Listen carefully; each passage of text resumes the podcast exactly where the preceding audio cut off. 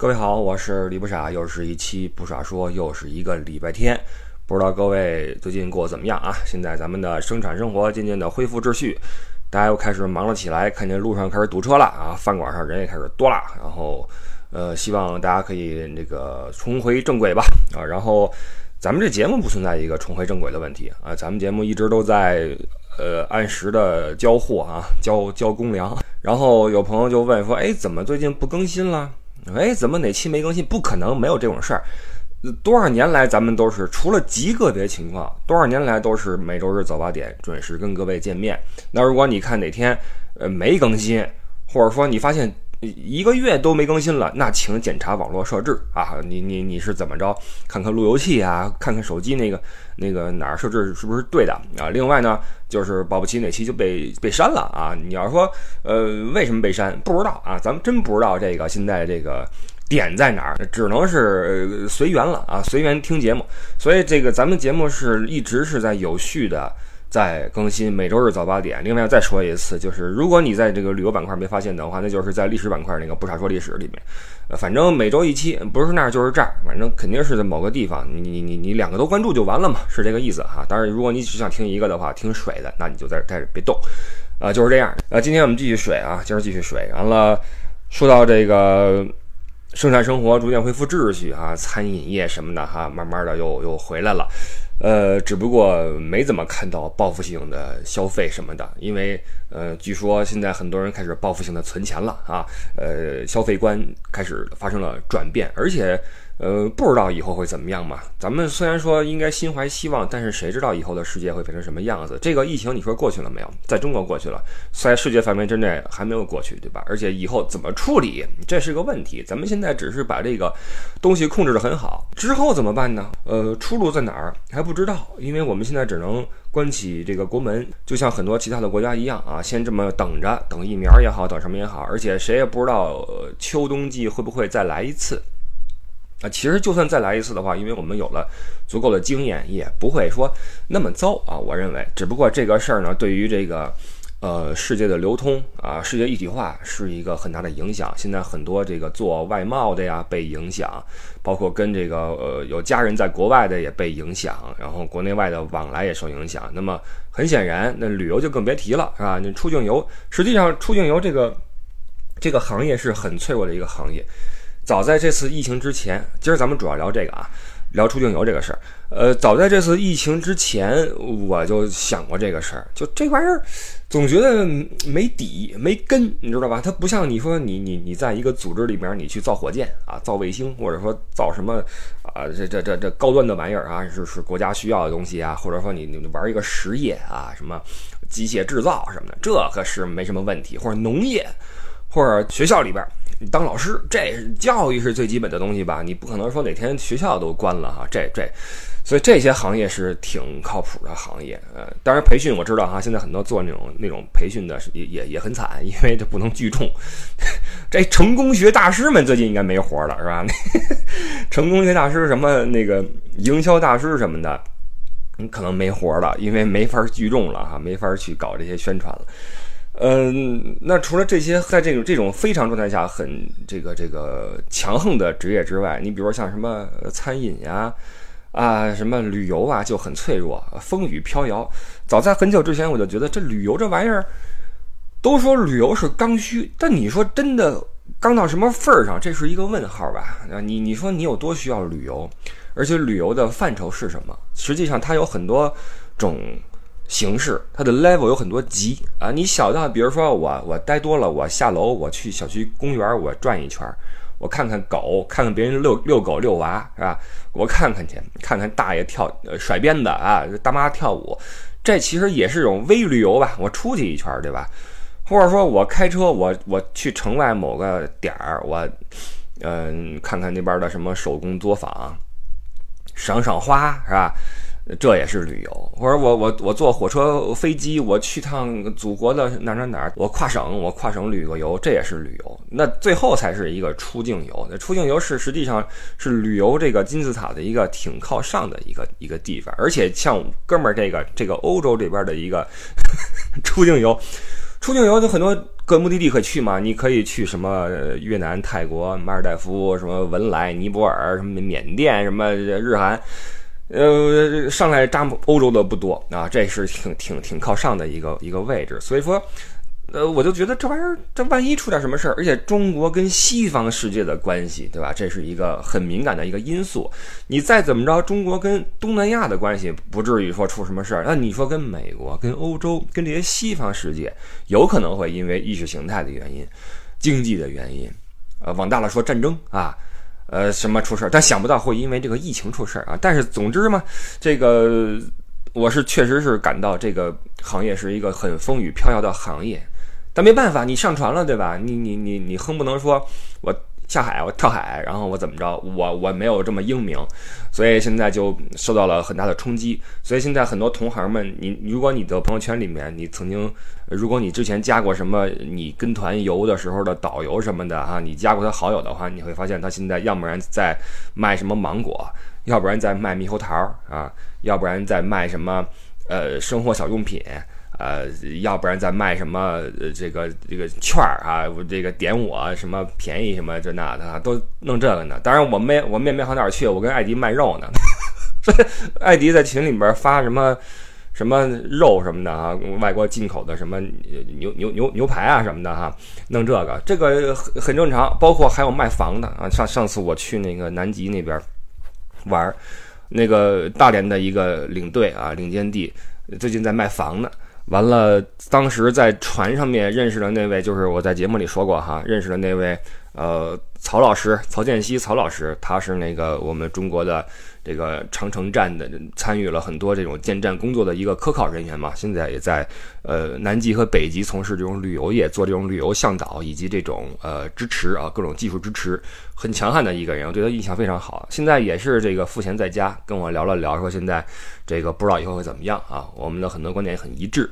呃，他说这个他出了本书啊，写了本书是有关南极的，他说要送我一本。我说这么客气干什么？后来我转念一想，说你这么着，你给我寄过来吧，我给你好好的来来。来宣传一下，因为这个应该不错哈，应该不错。等书到了之后，我看一看，完了再给各位再再聊啊。曹建熙现在在家歇着呢，很多就是不是很多，是全部的旅游业啊，就就就就停摆。你看在呃欧洲那边，呃威尼斯的河水终于清澈了啊，还有小鱼儿出现了，嗯，新天鹅堡终于不再忙碌，下面的。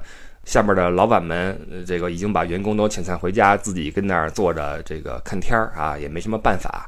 巴黎就更别提了。总之，对欧洲人的生活来说，很多地方恢复了宁静，因为没有旅游的话，很多地方就没人了啊，就没人了。我们说过很多个人特别多的这种旅游景点，什么罗马的许愿池啊，什么巴黎的那埃菲尔铁塔。我能想象，现在这些大的景区旁边的这些餐馆们、中餐馆们也很难过，因为这一下一年。甚至一年多就就收入是零，然后你的房租还要在这儿挺着，就很尴尬了，对吧？这事儿就很尴尬了。嗯，没办法，呃，出境游就是这么一个一个事儿，而且，呃，旅游你说是多么刚的刚需啊，出境游是多么刚的刚需，我觉得未见得啊。你不能出境的话，国内找地儿玩呗，是吧？只不过这个事儿它确实是，呃，人嘛，人你总不能一直在一个地儿待着。你总不能一直憋着。其实旅游，你说你说是什么啊？咱们以前节目里边好像说过这么几句，说什么是旅游的意义，旅行的意义啊？你不能说旅游的意义，要说旅行的意义。这文字工作者哈，我跟你说，这用词一定要妥当。你要说旅游的意义，一说旅游，你就觉得好像你在一大巴车上扛一包，跟人那儿乌泱乌泱听讲解。你说旅行，嘿。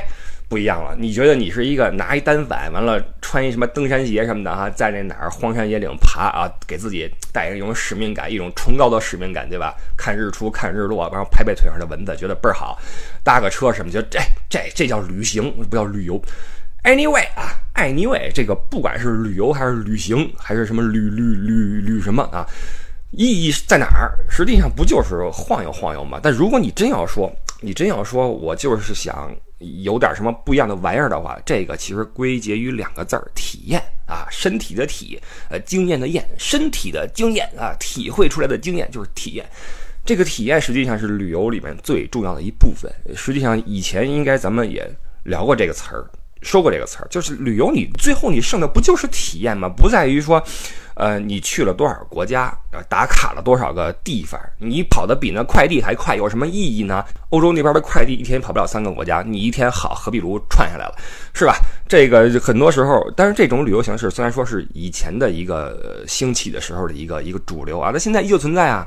依旧存在，而且会一直延续很久很久。我一度会以为说，这种旅游方式可能慢慢的会过去，会会被一些高端游或者中端需求的旅游所代替。但是，呃，这个还很远啊，这个依旧会是很长一段时间的主流。因为，就像嗯，主要是个玩法的问题，打法的问题，就是旅游的资本市场它的打法的问题，它通过一些手段，然后把这个。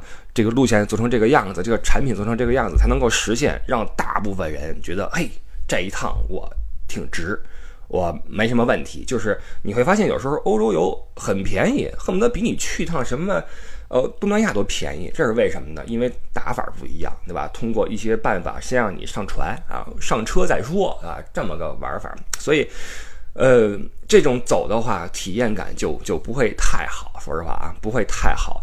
所以这个。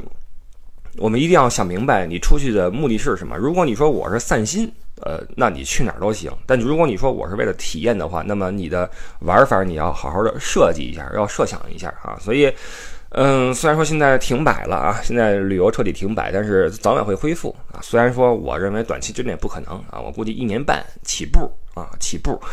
嗯，你就想象一下吧，现在咱们还有很多朋友对这个疫情谈疫色变啊，对吧？谈疫色变。就算欧洲那边解封了，你敢不敢去？我觉得很多人会不敢去。去了之后，你再回来又被隔离，啊，你受不了。你出去玩十四天，回来隔离十四天，好，你为了一个旅行，你要腾出一个月，这时间成本谁也受不了，对吧？那干嘛去了？那还不如在在这个，我听说泰国那边好像快快 OK 了，对吧？还不如跟亚洲镇转转呢，啊，这个，所以这个这个世界一体化这事儿。插一句，这个不论是从肉体上还是从意识上，我觉得都会放缓脚步。嗯，在思想上面，现在对抗也慢慢的有很多说法出来，对吧？嗯，中国就东方跟西方吧，这种意识上面的对抗，经济上面的一些这种呃博弈，都是因为这次疫情的一些呃后果、一些副作用。完了，你会发现现在有很多。呃，新的所谓的打了引号的旅游，呃，呈现在你面前，比如说境外直播啊，现在很多旅游平台搞起了这种直播，找来当地的一些所谓大咖啊，然后带着你去看一个博物馆，看一个。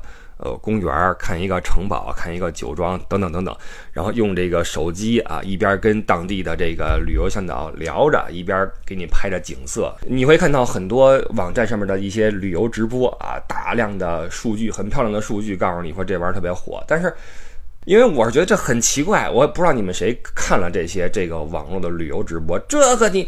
这就好比我，比如说我卧病在床，我最近我只能吃流食，然后我看人看我看吃播，你说你这是是是是享受还是受罪呢？我就不，我我我在动物世界看了什么草原迁徙，我就算去过了坦桑尼亚了嘛？我看了看这个企鹅，我就算去过南极了嘛？当然，它是一个补充。我觉得这可能是非常时期一种举措吧。啊，这个早晚会会消失掉的。当旅游在解禁的那天，早晚会消失掉的。但是既然被禁了啊，既然这个出境游被禁了，国内游反正也是这个就这样。我就有了一个歪点子啊，注意啊，现在开始我胡说八道了啊。我有一个歪点子，呃。大家看没看过那甲方乙方啊？里边有一个好梦一日游，是吧？我就琢磨了这么一个东西，就是咱也弄一个哈，因为咱们中国地大物博，人口众多，是吧？咱们中国说举举举国之力干事儿，没有干不成的啊，没有干不成的。咱弄几个主题大公园啊，大公园 Grand Park，完了这个弄成那种旅游一站式的呃主题公园，叫好梦 N 日游主题旅游公园，这个就。有意思了，为什么呢？因为哎，出境游遥遥无期，是吧？呃，你一年多不知道怎么样，而且之后呢，就算解禁了，咱们这公园也给人提供一种哈，你不用跑去那么远，就能够享受到在国外旅游的这种感觉的一种服务。那具体来说啊，这公园就是一个开放式的，所谓的交互体验式啊，就这些词儿啊，什么沉浸式啊。互动式完了，这个情景代入式完了，八 D 什么体验式，不，这个这个，你看很多，我看街边那些什么四 D 电影、五 D，咱八 D 啊，八 D 什么体验式的一个主题公园，你看那个直播，你看旅游直播，你看不到什么所以然，你只能说看个热闹哈。但是在咱们这主题公园，你就能够有这个跟看旅游直播完全不一样的一种感觉啊。听我说啊，听我娓娓道来啊。首先，你去外边玩，那当地的这种体感，这是一个重要因素。比如说，你去呃南亚啊，出门就是一股热浪，是吧？完了，你去北欧啊，这个急急嗦嗦的哈。所以呢，咱们这个大的开放式公园啊，不能够只建在一个地方啊。你比如说北欧，什么挪威、什么芬兰、瑞典这些国家，你放在中国的东北啊，你放哈尔滨啊、黑龙江那儿建一个啊，倍儿冷。完了，你说这个想去那个泰国也好，南亚也好，你在那个三亚那儿弄一个大的公园啊。总之，气候要匹配。你比如说，呃，这个欧洲啊，这什么法国、德国、什么瑞士，这个你可以在那个中国的北方啊，找个有山的地方，是吧？爬山上冷，下山之后，哎，比较舒适，这种地方来一公园。这样的话呢，首先这个体感上就比较的。相像，那这样的话呢？比如说，你说我要去欧洲玩啊，旅游风景怎么办呢？好，我去这个，比如说，呃，开封旁边那个那个公园啊，我去那儿玩去。完了之后呢，你就从你们家啊往那儿走。注意了啊，这个公园啊，为了给你这种完全的一个真实的旅游体验，我们从第一步就要。到位，比如说你从你家，你你你你家住，比如说啊长沙啊，你从长沙去开封，可能你飞个一会儿就到了，但是不行，这个不行，为了给你这种完全的旅游体验，强制你啊，因为你从北京飞呃法兰克福是将近十个小时，我们要强制你啊在飞机上飞十小时，在中国的上空转啊转啊转啊转，飞到那个时候之后才落地啊，没办法啊，真实的旅游体验，落地之后你就可以进入公园，注意。公园的大门是什么？是海关啊，是海关。这个我们这个公园要请来很多这种这种呃演员啊，都从国外挖过来。那些这个这个失业的，那些什么形象尚可但是没有工作的，全都挖过来。完了，一天包几顿饭啊，给一个那种员工宿舍来住。他们来这个扮演这个这个这个这个外国人啊。首先是海关，你的进公园首先是跟机场一模一样啊，海关。完之后你去盖章啊，他会像那边的海关一样去审你啊，你来多长时间？完了，什么时候回去？邀请信啊，各种的，还包括开箱检查各种。你知道海关它也是各种各样，有的是秉公办事儿啊，有的是撩你几句，看你漂亮撩你几句啊。呃，也有一些是是他就心情不好就刁难你啊，你邀请信呢，你这日期不对呀，保证金呢，反正就种种啊，给你一种一模一样的体验。完了，过了这海关，您就算进了这个公园了。注意了啊，进入公园。一切都是以外国的这种旅游目的地的标准来办事儿。你比如说，你要是去什么啊英联邦国家旅游啊，进了主题公园就是右舵驾驶。你要是去什么新加坡什么的，你你你吐泡泡糖跟地上，你就有事儿了啊，你就有事儿。你可千万别说说我到一半我不玩了，受不了不玩了，不行。公园门口我们请来这个这个这个保安，荷枪实弹。把手啊！你你你进了公园，就是到了外国。你说我不玩了，我回去，我儿子门口等我呢。对不起啊，进不来啊，进不来。好，你进了这个海关之后，到了旅游目的地，完了之后上一个大巴车。这个时候，因为公园再大，大不了五国那么大，对吧？我们就要借助这个 VR 技术。我们知道现在有很多 VR 眼镜，是吧？你一人给一个那个那个眼镜，再给你一个耳机子啊，邦机一戴，行了啊，这种个性化的体验就出来了。呃，首先是这个这个，我们会有一辆模拟大巴车，你上去之后啊，司机是也是我们请来的啊，司机是演员，是那个那个那个波兰或者捷克或者匈牙利演员啊，什么伊万诺夫斯基，来这儿给你那箱子放到车上去，你上车，这车当然是不走的，这车是一个道具啊，看着很真实。上去之后找好自己座位，把那眼镜一戴，好，你。环顾四周，哎，景色已经变成了，比如说法兰克福的市郊啊，或者说这个呃伦敦，或者说巴黎这个机场高速公路就开始了。一发动啊，这个哎，耳边响起了导游的声音，导游的啊这个声音啊，注意了，这是一个增值服务啊，增值服务就是你你花多少钱，导游就是什么样的水准啊。首先声音可以选择。就像你现在导航一样，你有郭德纲的声音、罗永浩的声音、林志玲的声音哈，你可以选啊，这个可以选。你如果不选的话，那就是最基本的新闻联播的声音啊，这是标配啊，标配普通话讲解。完了，讲解的内容这就有意思了。你选择我们主题公园的旅游产品的话，我们会附赠啊，附赠这个解说啊，号称附赠专业解说，但实际上内容是百度百科啊。因为有很多这样的导游啊，到了点儿之后，那个手机一翻啊，百度百科一打开，开始念啊，这这个建筑建于公元几几几几年，然后当时的皇帝怎么怎么着，就开始念啊，这个是我们附赠的服务。你要说我想找一个特别牛的大咖。啊，这个当地生活多少年之后的，完了这个普通话标准的，或者说风趣幽默的，或者说学识渊博的，或者说什么亲切友善的，或者说性感可人的，总之可以选择啊，可以选择啊。你不选的话，就是默认的百度百科，然后用这个新闻联播啊给你念百度百科。如果你付钱的话，林志玲给你念这个这个这个性感可人的这种学识渊博的讲解啊。总之花多少钱，什么样的服务就来了啊，这是你自己选的。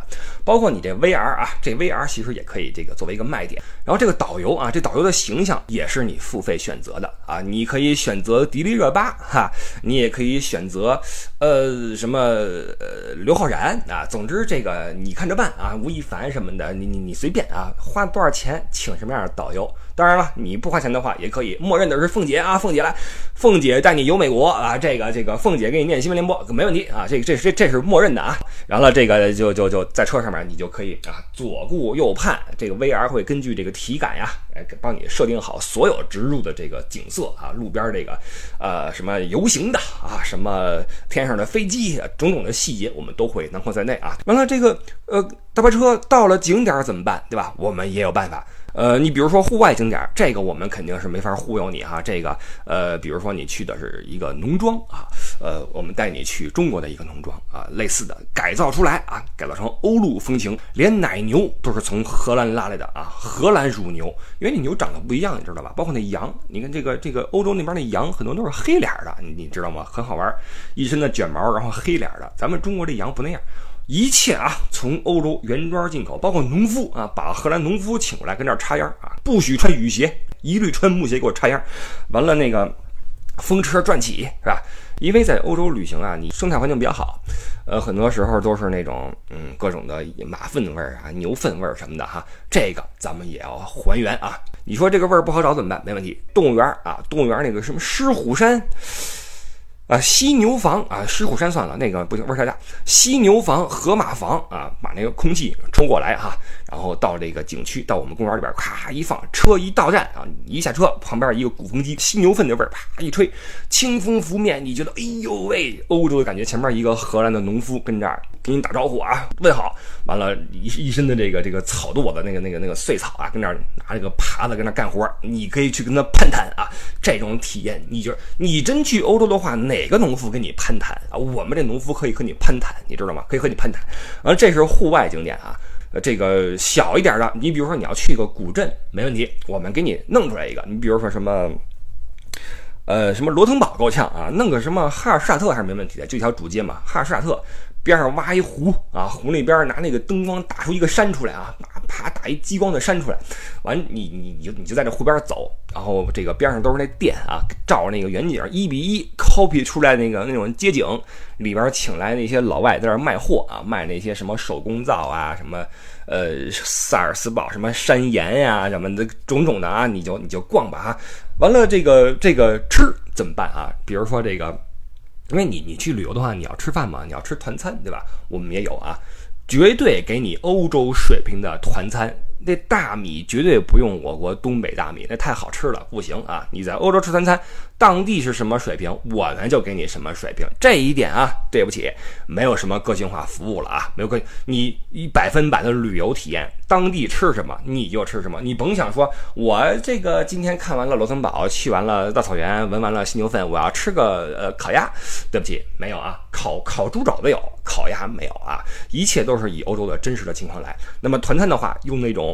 所谓的鸡米啊，鸡米这个很可能现在很多年轻的朋友都不知道是什么了啊。鸡米，焖出饭来，哐叽给你盛一盆，完了管够啊，这管够。然后拿那个黄瓜，半根黄瓜切成片儿，然后打打一个鸡蛋，然后四片紫菜叶子啊，拿开水一浇，撒上一袋榨菜，好，这就是汤，咣叽往你面前一放啊。完了这个五菜一汤标配嘛啊，剩下炒个圆白菜，弄个什么 蚝油生菜。再来一个什么呃腊肉炒西兰花，再来一个什么土豆炖那个那个猪肉啊，对，土豆炖猪肉。再来一个肉末炒酸菜啊，这就是这就是五菜一汤啊，把那个饭跟菜咣叽一端，你就跟你这同车上面的报了我们这个旅游的十个人攒一桌啊，你们就吃这个啊，这个这个偶尔会有一顿这个特色餐，跟国外一模一样。完了住那住就好办了，住的话我们弄一个大的酒店啊，大的一个一个大楼啊，大 building 都不是 house 大 building，完了里边分区，呃一层到六层是这个。啊，什么 Holiday Inn 啊，什么各种 Express 啊，这种酒店哈。快捷式酒店往里一住完事儿，从这个六层往上啊是四星级，什么 m 克啊，什么这种酒店啊，往上再往上五星级啊，什么 Steigenberg 呀，什么你就往上走，越往上这个这个这个呃等级越高。总之你这个产品对应的是什么价位的酒店，就把你往哪儿轰啊，往哪儿轰。完了这个你放心，这个每层我们都穿插着住了一些外国人，绝对不会说让你觉得到了什么中国的那种宿舍的感觉啊，不可能。你在欧洲什么样？在这儿就是什么样啊？所以这么一个一个大的一个主题公园啊，有去无回。不是你你你你去了之后，你就不能够随意终止了，就跟旅旅行一样嘛。你以为旅行是一个十全十美的事儿吗？当然不是了，当然不是了。你可能会晕机啊，你可能会丢钱，你可能会被歧视。你可能会跟人发生纠纷，你可能被骗，你的同床可能会打呼噜，等等等等，种种的事情都可能在旅游中、旅行中发生，对不对？我们要给你的就是一个完完整整的、真真实实的一种还原的旅行体验，这才是一个真正的旅行。刚才是个这个一一顿神侃的，是我的一个瞎想的一个想法，但是其实说着说着，我忽然觉得。你觉得好像很很很奇怪，对吧？但是我们去旅行所追求的和经历的，不正是这些东西吗？这些在中国在国内你感受不到的东西吗？这才是你出境游的意义所在啊，朋友们！你千万不要觉得出境游是我花钱之后我去。享受什么的没不这个东西，你说你海岛游那个可以，那就是一个度假式的旅游。但在欧洲度假式旅游不多啊，你有多了美地山区一扎住一个月没问题，开个小车四处转没问题。但是更多的，大部分产品所提供给你的服务都是一种，呃，带你去领略、去感悟，或者说去粗浅的去经历。那么你所经历的不正是这些呃乱七八糟的玩意儿吗？哪有完美的一次行程？很难，对吧？很难。旅行是要通过各方的配合，从旅行社到导游，到这个领队，到游客，到大巴司机，所是乃至是景点的工作人员，这各方一起去配合，才能给你一个非常好的一种从头到尾的旅游感受。而中间的任何一个地方出现了一些波动的话，出现一些变量的话，那么可能你这个旅游就不那么完美，而且这是个常态，对吧？这是个常态，但这也是你旅行中的体验之一呀。对吧？没有说哪个东西是是完美的。所以说回来，旅行的体验，你除了体验美食美景之外，这种文化冲突，这种呃西方世界的优劣，也是你所体会的一部分，对不对？所以这个我说来说去。虽然说我我我是本着这个这个打岔来的啊，我今儿就想打个岔，随便说一个好梦恩日游主题什么公园什么的啊，其实其实是不是可行？你说是不是可行？VR 以以后这个这个科技发达了哈，这事儿是可行的。只不过呢，这个旅游这个玩意儿，嗯，如果往难听了说的话，它多多少少是有一种花钱买罪受的性质在在内的。你说是不是？旅行没有说轻轻松松，我我我我从头到尾没有。至少你要付出点什么东西。我们之前说过很多次，旅行是个奢侈品啊！你有时间、有钱、有体力、有兴致，才能够完成一次旅行，对不对？你看现在谁还能旅行？这个疫情以来谁还能旅行？旅不了了。这是个其实是个风雨飘摇的奢侈品。那面对这么一个实际上被做成了一个平民化的一种产品的奢侈品的时候，很多时候我们的想法也会有偏差。我们比如说那次，呃，我去南极。回来之后跟人聊这事儿，很多人会说：“哇，这玩意儿花钱买醉什么？好几大万，我坐船去那个地方，是这样的呀？哪一个体验不是说你要身体力行的呢？你不能够说像看旅行直播一样，你看完之后啊，这东西我知道什么味儿了哈，我我我算吃过了，可能吗？不可能。这地方哦，我见过了，我算知道是怎么回事了啊，我去过了，不可能。一切事情都要身体力行才是你真正的体验，对不对？所以说这个。扯了半天啊，其实没什么主题，只是想说旅游它是一个挺珍贵的玩意儿，挺珍贵的玩意儿，它既脆弱又珍贵，所以我们，嗯。以前如果你是个旅游爱好者的话，那么现在你可能会觉得啊，这东西来之不易啊。那如果以前你不怎么去旅游的话，你就想在家待着的话，那我觉得我建议哈，以后你把这个旅游这个事儿啊提上一个日程，对吧？去走走，去看看，去转转，不要总在朋友圈和这个各个门户网站的这个主题新闻里面去了解欧洲、了解美国、了解这个世界了。咱们呃把这个。心呀，放在我们自己的体验上面，我们去走一走，看一看，用自己的眼睛去看看，用自己的嘴去尝尝，用自己的脚去走走，对吧？用自己的脑子跟人去对撞，都可以，这都是你自己的这一辈子的收获，对吧？所以这个。作为一个旅游从业者，哈，作为一个这次受冲击最大的旅游从业者，我并不是说在抱怨什么，哎呀没钱了，或者说哎呀烦，呃，倒不是，我只是想告诉大家，旅游是个好东西啊，旅游真的是个好东西。我说句实话，实际上在我从事这个行业之前，我连德国有几个邻国我都不知道，我根本不知道，我才不关注这些东西呢。